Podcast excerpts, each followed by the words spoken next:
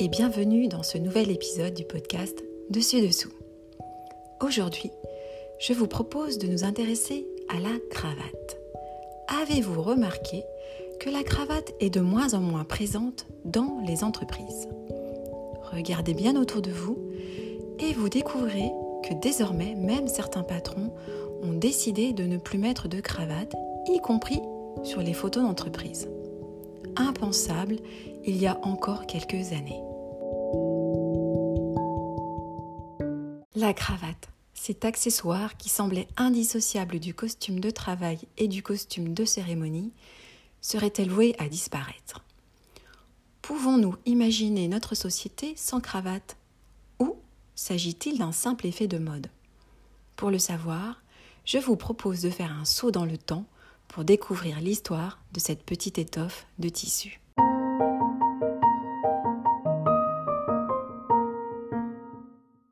Pouvons-nous affirmer que la cravate remonte au IIIe siècle avant Jésus-Christ en Chine, quand les soldats de l'empereur Qin Shi Huangdi portaient un nœud en soie autour du cou?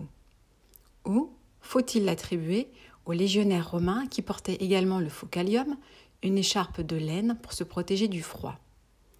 Parfois, il est très complexe de dater l'origine de certains accessoires vestimentaires, tout simplement parce que les témoignages à travers les représentations peintes, dessinées ou sculptées ne sont pas toujours aussi fidèles à la réalité. Entre l'intention d'un artiste ancré dans une époque donnée et la réalité, il y a parfois de grosses différences. Ainsi, les vêtements souvent ternes des gens du peuple au Moyen Âge contrastent souvent avec l'apparat riche en couleurs des nobles de l'époque dans les œuvres picturales. Or, aujourd'hui, nous savons grâce au registre de commandes et de facturation des commerçants médiévaux que tout le monde portait des vêtements colorés à cette époque.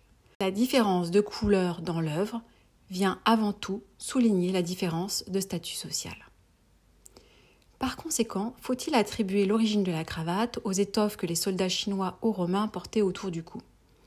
La question demeure, car nous n'avons pas assez d'informations pour l'affirmer. Ce que nous pouvons affirmer, c'est qu'au XVIe siècle, l'habit masculin en France se compose entre autres d'une chemise près du corps avec un col droit orné d'une fraise.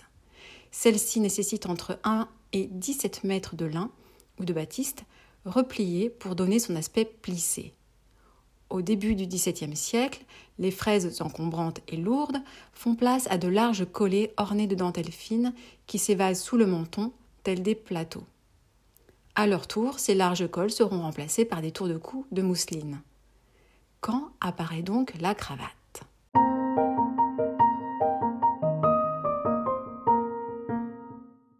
La cravate serait arrivée au XVIIe siècle avec l'uniforme d'un régiment de hussards croates créé sous Louis XIII. Le terme cravate tiendrait d'ailleurs son origine à la déformation du nom croate on nouait cet accessoire de lin ou de coton orné de dentelle autour du cou en laissant retomber deux pans. Au XVIIe siècle, le lanceur de mode, l'influenceur, c'est le roi. Et le roi, c'est Louis XIV. Alors, quand la cravate s'introduit dans la garde-robe royale, c'est toute la cour qui adopte ensuite l'accessoire. Louis XIV créera même le métier de cravatier. Et l'histoire de la cravate ne fait que commencer, car elle va connaître de nombreuses transformations au gré des événements historiques. Ainsi, il est raconté que lors de la bataille des Flandres, un matin, les officiers français s'étaient habillés à la hâte, nouant d'un simple nœud la cravate autour du cou, en passant un des pans dans une boutonnière. Il n'en fallait pas plus pour lancer la mode de la cravate dite à la Steinkerk, du nom du lieu de la bataille au XVIIIe siècle, elle est remplacée par la cravate dite stock, qui est agrémentée d'un ruban noir et qui vient également attacher les cheveux vers l'arrière. Et alors que la Révolution met fin à la royauté, la cravate, accessoire pourtant hautement symbolique, demeure dans l'habit du citoyen. Elle est même portée à la gara du nom d'un comédien qui la portait très bouffante.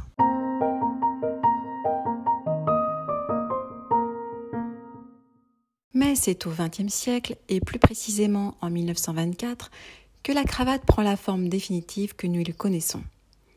Langdord, un cravatier de New York, a l'idée de couper l'étoffe en diagonale et d'assembler les trois parties de la cravate, la face avant, la face arrière et le tissu central qui apporte épaisseur et tenue.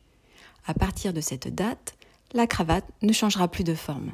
Jusque dans les années 60, la cravate est aussi un accessoire de luxe. Elle peut être en soie et se nouer de différentes façons. Il existerait plus d'une centaine de variantes pour nouer sa cravate. À cette époque, elle est bien entendu indissociable du costume masculin et souvent le signe d'une distinction sociale. Le patron, le médecin, le pharmacien sous sa blouse portent la cravate. Cependant, elle fait aussi partie de l'uniforme scolaire pour les garçons qui la portent parfois dès le primaire.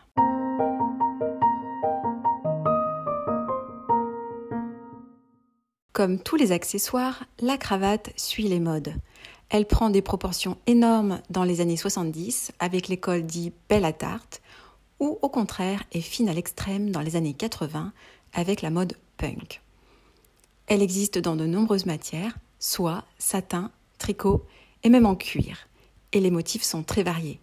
À pois, rayés, de couleur rose, avec des personnages de BD, bref, on ne s'interdit rien.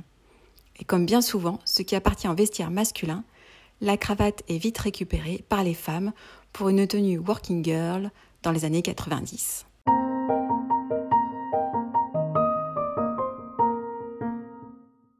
Aujourd'hui, la largeur de la cravate varie entre 4 et 9,5 cm. Si elle reste un élément important de la tenue réglementaire de certaines professions, elle semble petit à petit se détacher du symbole conformiste qu'on lui attribuait au XXe siècle. Et n'oublions pas que la cravate n'est rien d'autre qu'un accessoire purement esthétique. Elle cache les boutons de chemise avant tout, et c'est tout.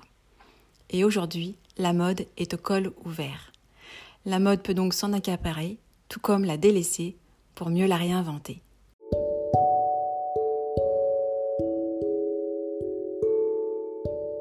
Notre épisode sur la cravate prend fin. J'espère que vous avez apprécié son histoire et vous donne rendez-vous au prochain numéro. À très bientôt!